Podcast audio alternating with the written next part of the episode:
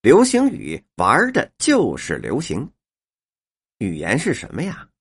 中国古代哲人说过：“言为心声。”美国著名的哲学家休姆说：“语言就其本质而言是一种公共事物。”法国大学者蒙田说过：“语言只是一种工具，通过它，我们的意思和思想就能够得到交流。它是我们灵魂的解释者。”笔者觉得蒙恬说的是比较靠谱的。语言说说到根儿上。就是人们交流的工具。休姆把语言看作了一种公共事务。既然语言属于公共事务，那么它自然是一池活水。用老舍先生的话说：“北京话是活的。”是啊，在一些土的掉渣的老北京话消失的同时，一些新的北京话正在大行其道的流行着。北京话就是在这种新旧不断的交替当中生存的，这正是它的魅力所在。北京话是充满活力的语言。如果把清末民初作为北京话发展期的高峰，那么这种高峰至少在一九二七年以前迁都时，随着全国政治文化中心的转移开始下滑了。到了一九四九年新中国成立的时候，确定北京的首都地位之后，北京话的地位也就有了新的提升。特别是一九五七年全国推广普通话。把北京语言作为标准音，以北方方言为基础方言之后，北京话就成了国语了。但是这里说的不是北京话，是不同于北京的土话。不可否认，在北京话华丽转身的同时，大量的北京土话也在流失。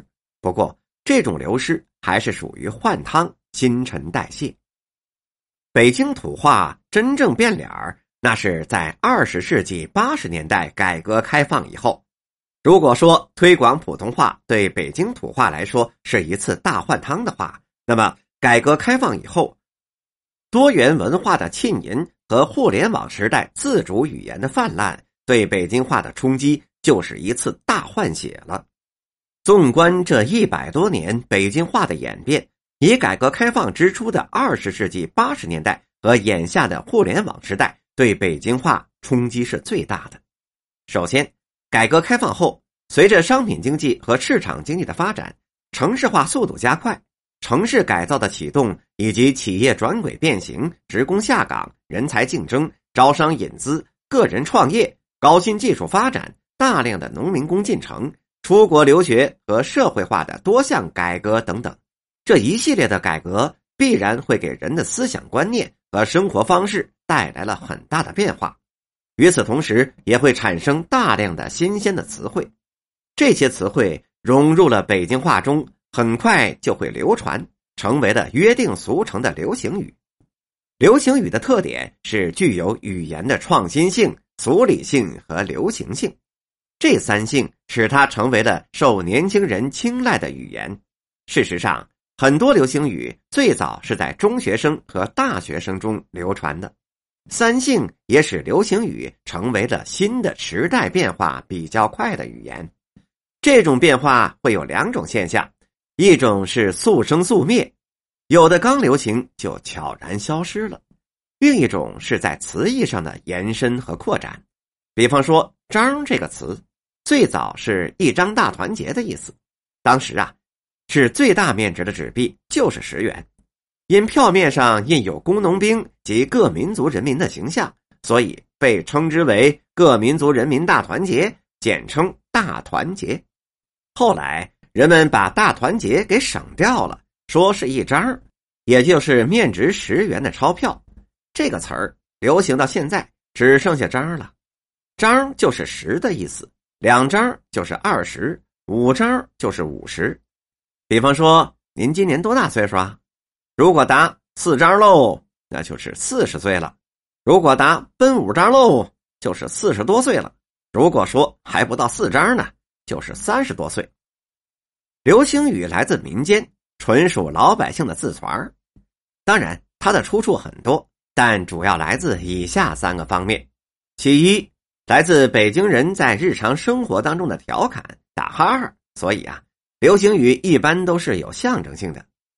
具有比喻形象、诙谐幽默等相关的特点，比方说“死磕”，那来自“磕碰”这个词，人们在生活中啊就短不了的。比方说磕磕碰碰了，所以“磕碰”也被引申为吵架拌嘴、相互有矛盾了，于是就有了“跟你磕了”的流行语。后来又有了“死磕”，也就是跟你作对到底的意思。再比方说“面”这个词啊，是北京人形容一个人表情的木讷呆滞、动作迟缓的流行语，跟北京土话“肉”“毛毛虫”是相似的。由“面”就引申出了面瓜、真够面的、面了吧唧的等词儿。玩儿在老北京的土话里啊，除了游戏娱乐的本身之外，还有招致落得的意思。后来就变成了流行语了。则是对从事的某一行业的调侃戏弄的意思了，比方说玩股票、玩汽车、玩邮票、玩深沉、玩一根楞、玩花活等等。后来又引申出了“玩家”这一词，所谓的“玩家”就是收藏家，这里的“玩”字都要加儿化韵。其二，有些流行语是来自影视和小品、广告以及其他文学艺术作品的经典台词儿。某个特有各色的演员在表现的过程当中，经典台词儿了，让人印象深刻的，从而广泛流传，成为了流行语的例子很多。比方说，二十世纪七十年代有部电影叫《闪闪的红星》，非常有名。片中的反派人物胡汉三有句台词：“我胡汉三又回来了。”由于演员刘江老师把胡汉三的刁钻凶狠演的是活灵活现的。这句台词就广为流传了，后来就成了流行语了。再比方说，当时有名的电影《地道战》里，反派人物的台词：“嗯，高，实在是高。”各村有各村的高招。